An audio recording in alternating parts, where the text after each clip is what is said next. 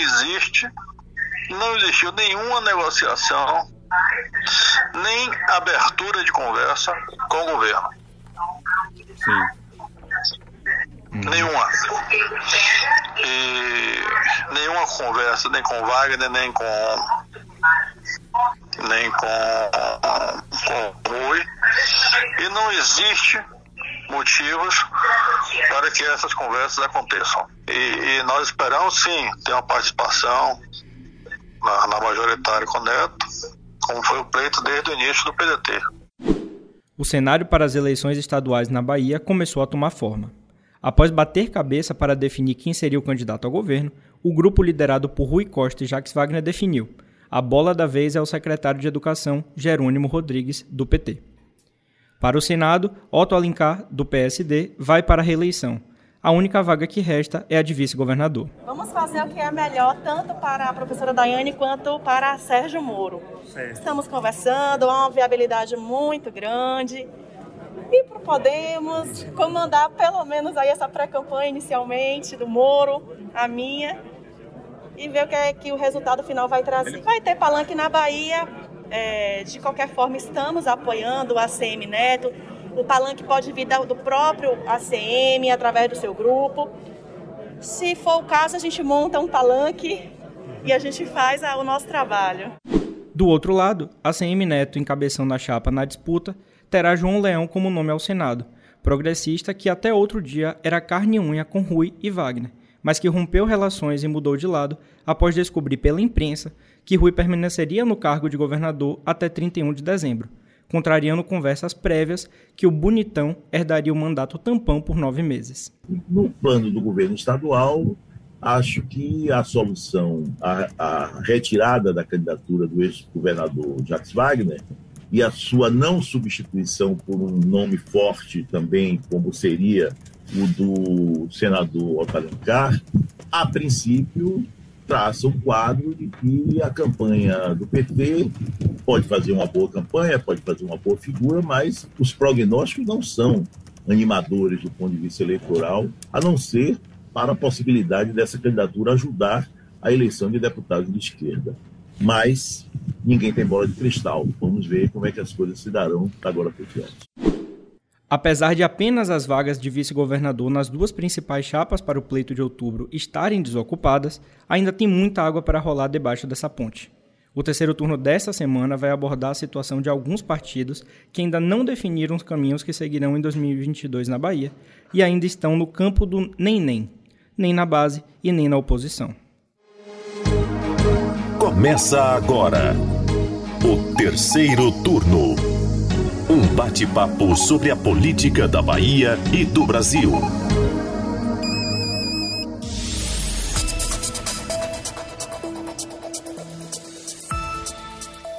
Eu sou Gabriel Lopes e comigo para a gravação do podcast de política do Bahia Notícias, os repórteres do site Lula Bonfim. Olá, galera. E Anderson Ramos. Olá, pessoal. Bom, pessoal, aquele pedido de praxe aqui de toda sexta-feira, antes de começar esse episódio, vou pedir que você que nos ouve siga o terceiro turno nos tocadores de podcasts. Nós estamos no Spotify, no Deezer, no Apple Podcast e também no Google Podcast. Bom, nos últimos episódios aqui do terceiro turno, nós abordamos alguns pontos dessa movimentação na política baiana trouxemos como um novo desenho dentro da base governista para a disputa das eleições de outubro, mudou o rumo de alguns nomes dentro do partido, falamos também da falta de renovação do Partido dos Trabalhadores aqui na Bahia sob essa ótica, e também como o principal adversário de Rui Costa, Jacques Wagner e companhia, para o pleito, aproveitou a confusão para atrair e concretizar o apoio de um dos pilares do governo ao longo dos últimos 14 anos, o Progressistas. Para iniciar esse episódio, eu acho que é interessante citar o exemplo do MDB, o Movimento Democrático Brasileiro. O MDB é aliado do grupo de ACM Neto desde o segundo turno das eleições municipais de 2012, né? o partido que até 2010 esteve ligado ao PT baiano, e aí de 2012 para cá está na oposição aos governos petistas, né? já tem aí 11, 12 anos. No entanto, uma movimentação começou desde o final do ano passado, lá em meados de outubro, sobre uma chance real de mudança do partido para 2022. Seria aí um retorno à base do PT. À época, eu me lembro que Jacques Wagner é, que naquele momento todos acreditavam que seria o candidato do grupo ao governo da Bahia, confirmou essas tratativas com o MDB para essa possível reaproximação entre os dois lados, né?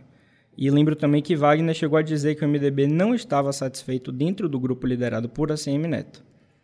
Ele defendia que o MDB não cresceu ao lado do ex-prefeito de Salvador e que não teria sido uma aliança produtiva, né, Lula? Pois é, Gabriel, e de lá para cá muita coisa já mudou, como vocês acompanharam aqui no terceiro turno. Por aqui, o presidente estadual do MDB é Alex Futuca, mas a gente sabe que Lúcio Vieira Lima, ex-deputado federal pela Bahia, é o presidente de honra do partido e é quem comanda de verdade as ações por aqui.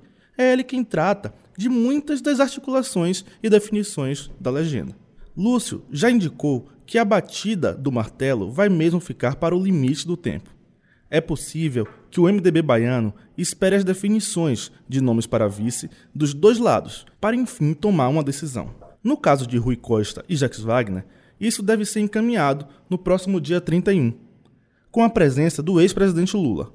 Já pelo lado de Assemi Neto, esse anúncio da chapa completa deve ficar para o dia 7 de abril, após a janela partidária como já trouxemos aqui no terceiro turno também. E aí, dentro do leque de possibilidades do MDB, é interessante a gente colocar o papel de quadros do partido nesse processo. O presidente da Câmara de Salvador e um dos principais nomes do partido por aqui é o vereador Geraldo Júnior, que já se mostrou contrário a esse retorno da aliança PT-MDB. Ele é um grande entusiasta da candidatura de Assemineto e apoiador do prefeito Bruno Reis, mesmo pregando o papel de autonomia do legislativo municipal. Pois é, Lula, e ele já falou com a imprensa diversas vezes que tem atuado para manter o MDB ao lado de Neto, mas garante que vai seguir a determinação do partido para a disputa. A definição interessa em muito a Geraldo, que é pré-candidato a deputado federal. Outra figura que também pode somar forças com ele é o ex-secretário de Saúde da Bahia, Fábio Vilas Boas, que também é pré-candidato em busca de uma cadeira na Câmara dos Deputados. Se por um lado o Geraldo bate o pé dizendo que é homem de partido e vai respeitar a definição da sigla, Vilas Boas tem condicionado seu desembarque no MDB desde o início das tratativas e só vai se o partido fechar com o PT. O MDB era o plano A de Vilas Boas, e no início desse mês, o ex-secretário de Saúde voltou a deixar claro a sua esperança de filiação ao partido comandado por Lúcio. Mas do final do ano passado para cá, as coisas esfriaram um pouco, e em paralelo às tratativas com o partido, o ex-titular da CESAB já tem legendas mais à esquerda como opções, a exemplo do PSB de Elites da Mata. O nome dele, inclusive, já vinha enfrentando uma resistência no MDB dessa ala liderada por Geraldo Júnior. Vamos ver para onde é que vai pesar essa balança, né? Porque o que nós temos visto é que com essa postura de Lúcio em deixar aberto uma definição, cada hora um dos lados sobe na bolsa de, apostas. Há semanas que crescem as especulações, informações de bastidores que o MDB fica com Neto.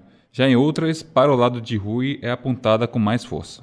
Pois é, Anderson, e eu acho que um outro cenário que deve estar sendo analisado por Lúcio e outras lideranças lá no MDB é algo que a gente já está comentando aqui no terceiro turno há mais de um mês, nos últimos episódios. Né? Primeiro, o candidato era Wagner. Depois, por um tempo, o candidato colocado era o senador Otto Alencar.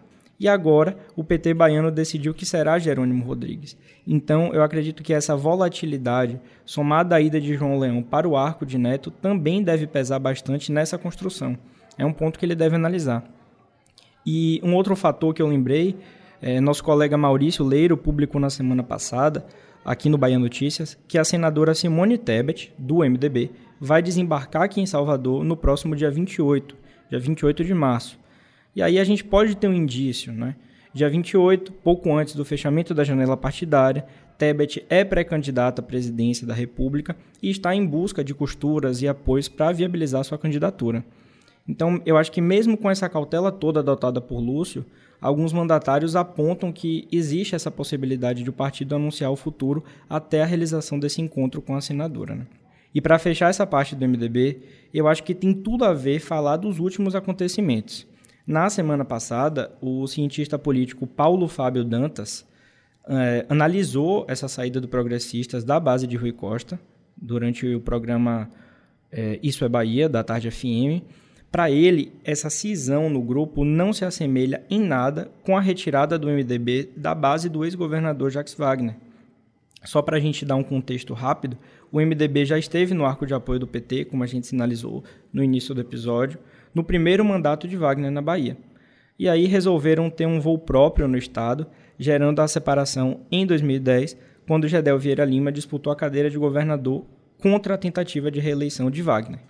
Desde então, houve a migração da legenda para o grupo que apoiou a gestão Assemi Neto na prefeitura da capital baiana, que permanece até hoje apoiando Bruno Reis, como Lula falou. Exatamente, Gabriel. E na avaliação de Paulo Fábio, os dois acontecimentos são fatores de processos distintos. Para ele, na época, o PT era poder no país. Era o governo Lula e ele tinha altíssima popularidade. Então, a capacidade que tinha o grupo governista de assimilar uma figura naquele momento era muito grande.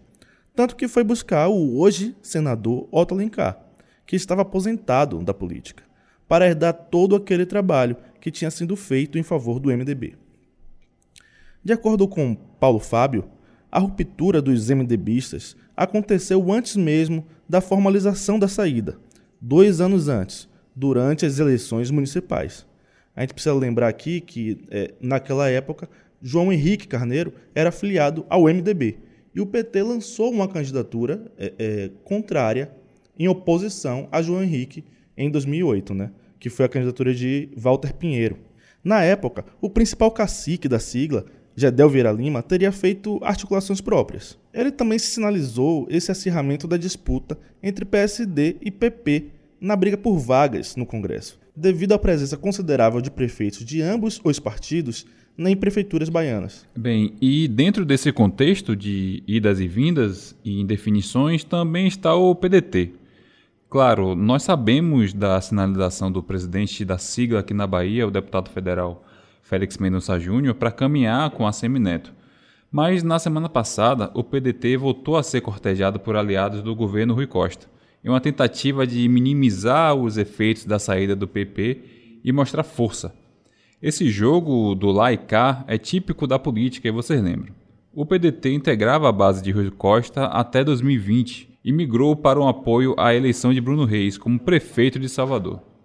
Coube ao partido a indicação da vice-prefeita Ana Paula Matos e a composição com a gestão municipal com Léo Prates, que chegou a lançar uma pré-candidatura própria pelo partido, mas abandonou a ideia para apoiar Bruno. Um jogo combinado, claro. Além disso, chegou a ser tratado como provável o aproveitamento de Andréa Mendonça, irmã de Félix, no primeiro escalão do Palácio Tomé de Souza, após mudanças previstas para o mês de abril. Pois é, Anderson, com esse cenário posto, nomes antigos do partido, que a gente também já trouxe aqui no terceiro turno, como os deputados estaduais Roberto Carlos e Euclides Fernandes, não escondem o interesse que o PDT retorne para a base aliada do governo estadual. Publicamente, o deputado Roberto Carlos tem defendido que a sigla se alia ao projeto de permanência do PT no poder, pelo menos enquanto o candidato ao governo era Jacques Wagner, né? era esse o discurso dele, mas eu acredito que ele deve realmente endossar a candidatura de Jerônimo Rodrigues. Mas a cúpula do PDT baiana está alinhada com a direção nacional da sigla e defende o afastamento programático do petismo, especialmente em um contexto de estruturação da candidatura de Ciro Gomes ao Palácio do Planalto é algo que faria sentido aí nesse contexto local também, né? afastar Ciro do petismo.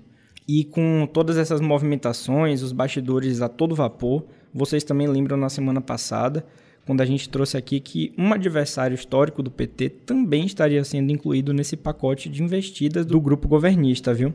É o caso do ex-prefeito de Feira de Santana, Zé Ronaldo, que chegou a ser alçado a postulante para vice de Jerônimo Rodrigues, do PT.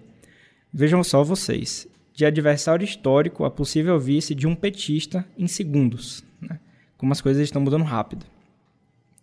Mas nessa semana, nosso colega aqui de Bahia Notícias, Francis Juliano, conversou com o Zé Ronaldo e ele foi enfático ao dizer que está apegado a uma única possibilidade para as eleições de 2022. Ser escolhido como candidato a vice-governador, mas na chapa de ACM Neto mesmo.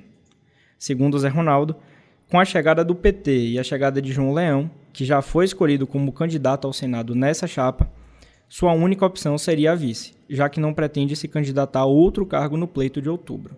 É, esse assédio governista ao PDT foi confirmado por Félix ao Bahia Notícias, que disse que o diálogo sempre aconteceu, mas foi intensificado nos últimos dias. Como Anderson falou, né, uma tentativa de mostrar força da base governista, né, depois dessa baixa, desse vácuo deixado pelo progressistas. Né. Félix, no entanto, garantiu que não abre negociação e que esse retorno é muito difícil, aí rechaçando qualquer possibilidade de voltar a marchar ali com o PT, né? Estamos falando bastante sobre o posto de vice nesse processo de indefinições. E o nome de Marcelo Nilo também é colocado na disputa encabeçada por Assemineto.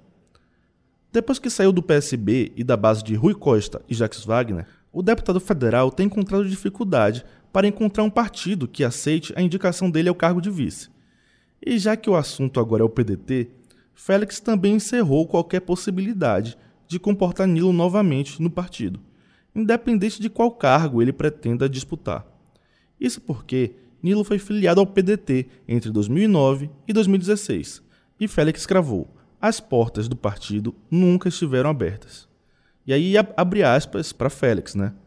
Ele quis sair, tomou um rumo diferente e não tem por que voltar para um partido para ocupar um espaço desse.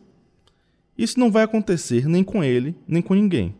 Se um nome for indicado, será o meu, ou de Léo Prates, Ana Paula, André Mendonça, entre outros que já são do partido. Os que entram agora vão ter que caminhar um pouquinho. Fecha aspas. Foi um pouco do que ele afirmou ao Bahia Notícias sobre o tema Marcelo Nilo. E aí a gente tem que lembrar aí é, é, de uma rusga que Marcelo Nilo teve com Félix no Lá passado, 2015, né? né? Entre 2015 e, 2016, né? É um processo que, inclusive, gerou a saída de Marcelo Nilo é, é, é do PDT. Eles tiveram uma rusga intensa, inclusive com troca de farpas públicas, né? Que gerou, inclusive, um processo de, de Félix contra Marcelo Nilo. A gente até trouxe aqui em algum episódio, não me lembro se foi o último, se foi o penúltimo, essa situação, né? Deu um lampejo aqui. É, mas Nilo, ele não quis seguir esse caminho, né? A gente tá vendo Nilo paz e amor nesses dias. Ele colocou panos quentes após a subida de tom de Félix e disse que não tem problema nenhum com um deputado federal. E as divergências que tiveram no passado já prescreveram. Partidos como Republicanos, MDB e Solidariedade seriam outras alternativas para Nilo, mas vocês conseguem ver o Republicanos interessado em um recém-chegado para de cara sem indicação para vice? O famoso chegar sentado na janela, né? No caso do MDB, a filiação de Nilo foi rechaçada e chegou a ser tratada como peça de ficção científica por alguns interlocutores, que afirmaram também que o partido não será barriga de aluguel para ninguém. E no caso do Solidariedade, que já confirmou apoio a Neto, o partido teria essa musculatura para desbancar PSDB, o próprio PDT, o MDB e os republicanos nessa disputa pela chapa? Eu não vejo isso, sinceramente. Eu também não vejo, não, Anderson. É uma disputa aí que, para mim, não fecha. É uma conta que não fecharia nesse caso. Mas nessa bolsa de apostas, durante a coletiva que sacramentou o apoio do PP ACM Neto lá na semana passada, o atual secretário de Saúde de Salvador e deputado estadual licenciado, que será candidato a deputado federal agora, Léo Prates, decidiu valorizar sua casa. Viu? Segundo Léo, o PDT pode ser uma nova casa para os insatisfeitos da esquerda e chegou a comparar o contexto político de 2006, quando o MDB virou destino de muitos. É, segundo Léo Prates, qualquer nome que desembarque na legenda é bem-vindo, desde que siga as orientações e o programa de governo. No caso da chapa majoritária, o indicado pela Executiva Nacional do PDT, né, na avaliação de Léo, permanece inalterado. É o deputado federal Félix Mendonça Júnior, ao lado do ex-prefeito ACM Neto, como a gente já falou aqui. Ainda na avaliação de Léo Prates, a campanha eleitoral, aliás, seria o trunfo do PDT para alavancar o debate sobre educação. Isso porque faria aí uma, uma espécie de oposição ao petista Jerônimo Rodrigues, né? Que é o atual secretário de Educação, e tem recebido diversas críticas, ou até pela colocação do Estado no, no índice né, que avalia a educação, tem recebido diversas críticas também pela postura que adotou durante a pandemia com as aulas aqui no Estado.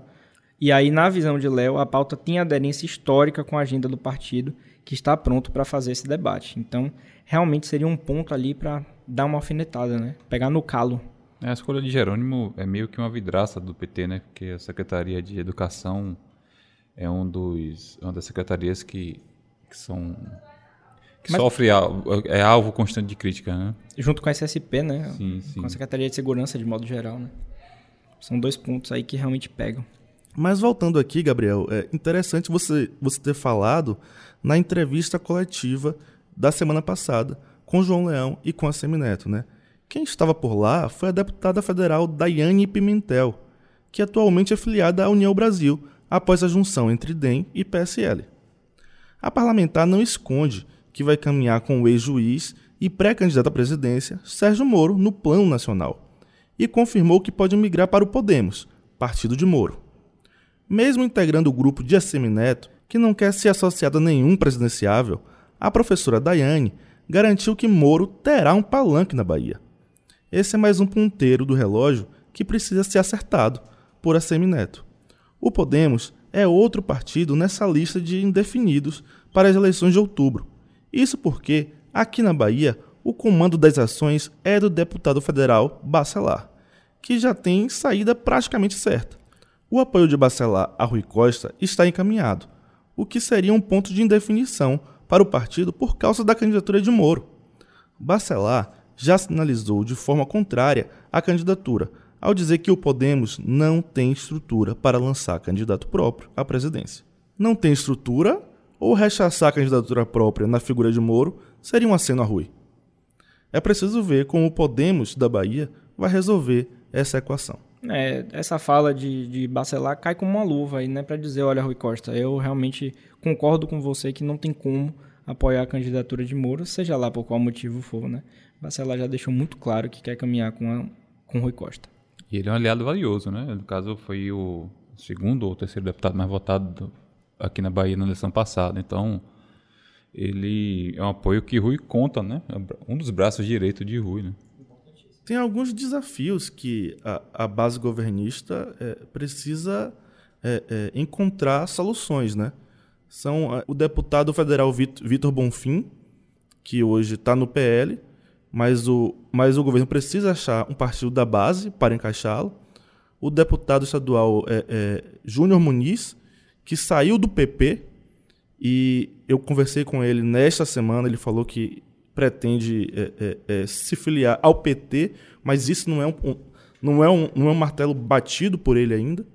Ele ainda aguarda conversas com o Luiz Caetano, que é, o, é meio que o mentor dele, né? o, o mentor político dele. Isidoro tinha cravado ele no Avante, inclusive. Eu conversei com o Isidoro no início do mês. Isidoro já tinha dado como certa a, a chegada dele de, de Júnior Muniz no Avante, mas a gente foi procurar ele para entender como é que estava essa situação. Né? É, ele não cravou, não. Ele falou que tinha conversas tanto com a Avante, tanto com, com, com o PTC, que está mudando de nome agora para Agir 36, né? Tá, tá na moda agora incorporar o número ao nome do, do partido. Eu confesso que eu, que eu prefiro o modelo antigo, o, o P e o resto, eu prefiro. Eu também, eu também, eu confesso. Mas é isso. É, tem, tem esse desafio de encontrar partidos da base aliada para políticos aliados, né? E, aí sem falar em Roberto Carlos, em Euclides, Euclides né? Enfim. Acomodar muita gente aí, viu? E já pensando na questão da proporcional, né? Quantos cada partido vai conseguir fazer? Sim, e voltando aqui ao caso de Bacelar, alguns cenários foram ventilados para o futuro do deputado federal. A retomada da paz entre a Neto e o deputado chegou a ser cogitada no início do ano. Vale lembrar que o parlamentar já fez parte do arco de alianças de Neto no passado, mas a teoria logo perdeu força. Outra possibilidade para Bacelar foi o Solidariedade, partido que chegou a ser cotado para receber o parlamentar com promessa de autonomia e o comando das ações, algo parecido com o que ele teria hoje no Podemos. Mas também caiu por terra no início de março, quando o partido decidiu anunciar o apoio a Neto, como nós já falamos há pouco. É, eu vejo aí que né, foi afunilando, a coisa ficou um pouco estreita. Mas uma das cartadas de Bacelar pode ser o Partido Verde, viu? Isso porque a sinalização positiva para o avanço da federação entre o PV PT e PCdoB, chegaria em excelente hora para resolver a situação dele. A informação foi confirmada pelo próprio presidente do PV aqui na Bahia, Ivanilson Gomes, que afirmou que, apesar dele e Bacelar estarem atualmente em lados opostos da política, o deputado sempre demonstrou interesse em saber mais detalhes sobre a organização interna do Partido Verde. Eu lembro que Ivanilson também chegou a dizer que a carreira que Bacelar construiu encampa uma agenda positiva na área ambiental, de direitos humanos e de direitos coletivos. Né? São características aí que fariam com que ambos os lados tivessem uma aproximação. Então parece que a federação do PV é o time perfeito que Bacelar precisava para encontrar essa legenda que pudesse continuar com apoio ao grupo de Rui Costa. Mas já que estamos falando dos verdes, Aqui na Bahia, a federação seria uma espécie de cavalo de pau nas alianças já estabelecidas por ele aqui no estado. A formalização da parceria PT, PV, PCdoB obrigaria pela legislação o apoio a uma chapa que tenha o Partido dos Trabalhadores ou qualquer outro nome dos partidos que compõem a federação e seja candidato na majoritária. Por aqui, a executiva estadual do Partido Verde é fechada com o grupo Dia Semineto há pelo menos 10 anos. O elo, nas palavras da direção estadual, é mais consolidado. No entanto, a manutenção no mesmo lado que o União Brasil não dependeria da vontade dos verdes baianos, já que o que for decidido nacionalmente, todos os estados terão que cumprir. Apesar disso, Ivanilson jogou a responsabilidade para lá. Disse que continuar ou sair não cabe ao PV, e sim ao prefeito Bruno Reis, porque é ele quem nomeia e é ele quem exonera. Ivanilson também lembrou que a Semineto chegou a convidá-los para contribuir com o programa de governo no âmbito de sustentabilidade, inovação e meio ambiente. Essa questão da federação realmente é o que tem sido o grande impasse diante dessa novidade, né, essa principal novidade para as eleições desse ano, porque é como ficariam as arrumações nos estados. Né? Uma decisão que obrigue todos os estados a caminharem da mesma forma né, do que foi decidido nacionalmente complique muito, porque a gente já viu que nacionalmente os partidos têm um apoio, no estadual tem outro apoio, então é uma coisa que complica, né? Sim, e é importante ressaltar que o PV já ocupou espaços também na gestão de ACM Neto aqui em Salvador. Um exemplo é André Fraga, atualmente vereador do PV na capital baiana e que já foi secretário de Sustentabilidade, Inovação e Resiliência do município e principal representante do partido na prefeitura. E diferente do que defende o partido, o vereador não é a favor da ideia da construção de uma federação de partidos de esquerda. Segundo o Edil, ao lado de Eduardo Jorge e outros nomes, ele tem feito um movimento contrário à proposta dentro da sigla. Uma das justificativas dele é que, no contexto da federação, com partidos de dimensões tão díspares e muito maiores que o PV, tem as condições de fazer com que o partido reduza a sua capacidade de atuação. Além disso, ele disse ao Bahia Notícias que a federação não seria um motivo para a sua saída do partido. Aí, nesse caso, ele teria que, de fato, ver o que é que seria feito, né? já que não é vontade dele. Né? Ele também, como vereador, não sei nem como é que ficaria a situação dele. Talvez deve, deve se manter, né? já que ele não deve disputar é, a eleição esse ano, ele deve se manter no partido, mas meio que é contra a vontade de apoiar o, o a eleição de Jerônimo, no caso. Né? Perfeito. É, André é um exemplo claro de como essa situação complica né, a vida de algumas pessoas, porque ele é militante do partido há mais de 20 anos, né, e independente da questão ideológica, no caso específico dele, é muito prejudicial sair desse arco de apoios de Bruno Reis, de Assemi Neto, que já se mostrou muito benéfico ao PV aqui, ainda que não tenha grandes espaços, até porque o PV também não é uma, uma grande sigla, é proporcional, né? André Fraga já ocupou secretarias na gestão de Assemi Neto, então para ele realmente seria muito prejudicial. E o próprio Ivanilson sabe disso, né? Que já, já disse que é muito mais sólida o, a aliança que tem aqui na relação. A EPV sempre foi um partido que por mais que não tenha uma musculatura tão grande, sempre teve vez, né, no, com, com o Neto, né? A vice, a primeira a vice dele no seu primeiro mandato era do PV, César Sacramento. O, até pouco tempo, o líder do governo, Paulo Magalhães, era do PV também. Sabá também já fez parte sim, do PV, sim. Marcelo Moraes já fez parte do PV, então são quadros que já passaram, né? Pelo... Em relação bastante sólida. Né? Exatamente. E, pois é, essas contas não são fáceis de fechar, mas a partir de agora como eu já falei, está afunilando e devemos ter novidades em breve para trazer aos ouvintes do terceiro turno. Né? A gente vai começando aqui a caminhar para o um encerramento, mas eu acho que vale uma menção honrosa também a situação do PL, o Partido Liberal. No campo do partido, os caminhos que podem ser trilhados já provocaram saídas importantes aqui na Bahia. No início do mês, o ex-deputado federal José Carlos Araújo anunciou a sua saída do partido e, consequentemente, a renúncia da presidência da sigla. Em sua carta, Araújo justificou que a decisão foi tomada pela impossibilidade da legenda apoiar a candidatura de ACM Neto ao governo. Mais um exemplo aí. Não era segredo que ele tinha esse desejo de caminhar com o grupo de Neto, e devo lembrar a vocês que quando Bruno Reis assumiu a prefeitura, ele criou uma secretaria inteiramente nova, que é a Secretaria de Tecnologia e Inovação, a CEMIT, que é comandada desde então por Samuel Araújo, filho de José Carlos. Né? Então é algo que soma o desejo dele em continuar com o neto. A Bruno Reis criou uma secretaria para acomodar o filho dele, né, Samuel, que migrou né, direto do, da Prodeb, do governo do estado, e veio aqui para a gestão municipal, depois do rompimento do PL com o governo e que passou a caminhar com a Semineto. Né? Então é um cenário que muda a todo momento. Aqui na Bahia, o PL deve apoiar o candidato que dará palanque ao presidente Jair Bolsonaro no estado. O mais cotado para essa missão é o ministro da Cidadania, João Roma. Roma também enfrenta um impasse dentro do seu partido, o Republicanos, que é resistente ao lançamento de sua candidatura pela sigla. Uma das alternativas seria filiar Roma ao PL. Isso, inclusive, foi um dos fatores que fez com que Araújo optasse por deixar a legenda aliados, ele disse que não quer pagar para ver o que vai ocorrer daqui para frente. No processo, o vereador de Salvador, Leandro Guerrilha, também se desfiliou do PL para concorrer a deputado federal na chapa de Assemi Neto.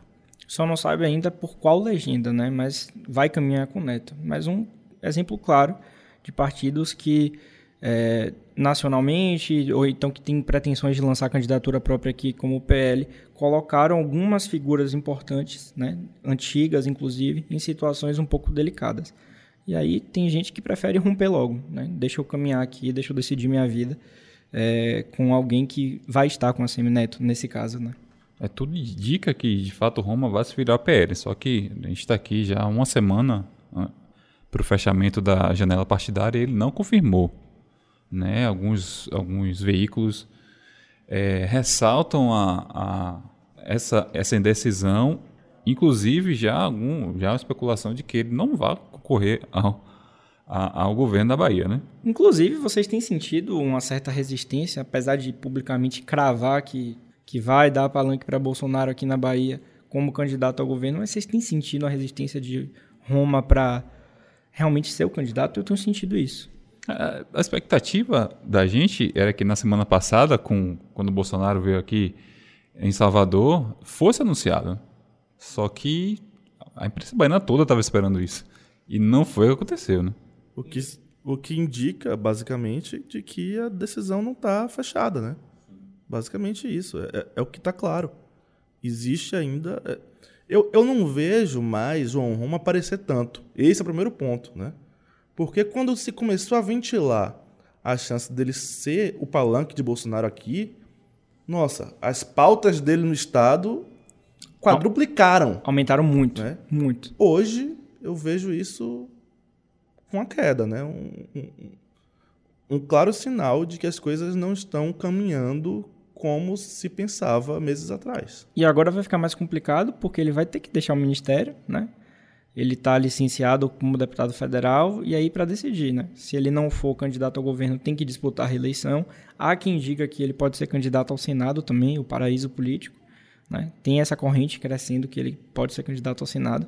Então, com essa saída dele do ministério, vai enfraquecer ainda mais, né? Essa exposição que justifica as viagens dele com o presidente Sim, Bolsonaro. É. Ele deve, é, quem deve se filiar ao PL também é a esposa dele, né? Roberta Romo.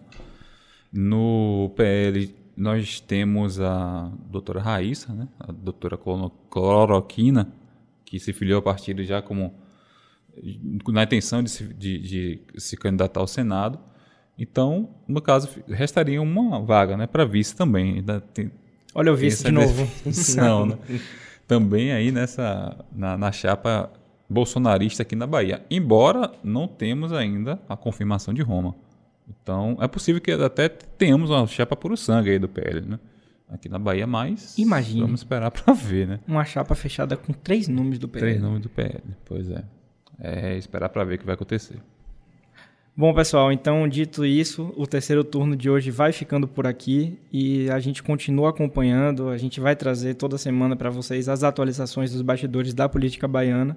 E muito obrigado a você, ouvinte. Obrigado a Lula, Anderson e Paulo Vitor Nadal na edição pela parceria. Até semana que vem. Valeu, Anderson. Valeu, Paulinho. Valeu, Gabriel. Um abraço, galera. Valeu, galera, e até a próxima semana.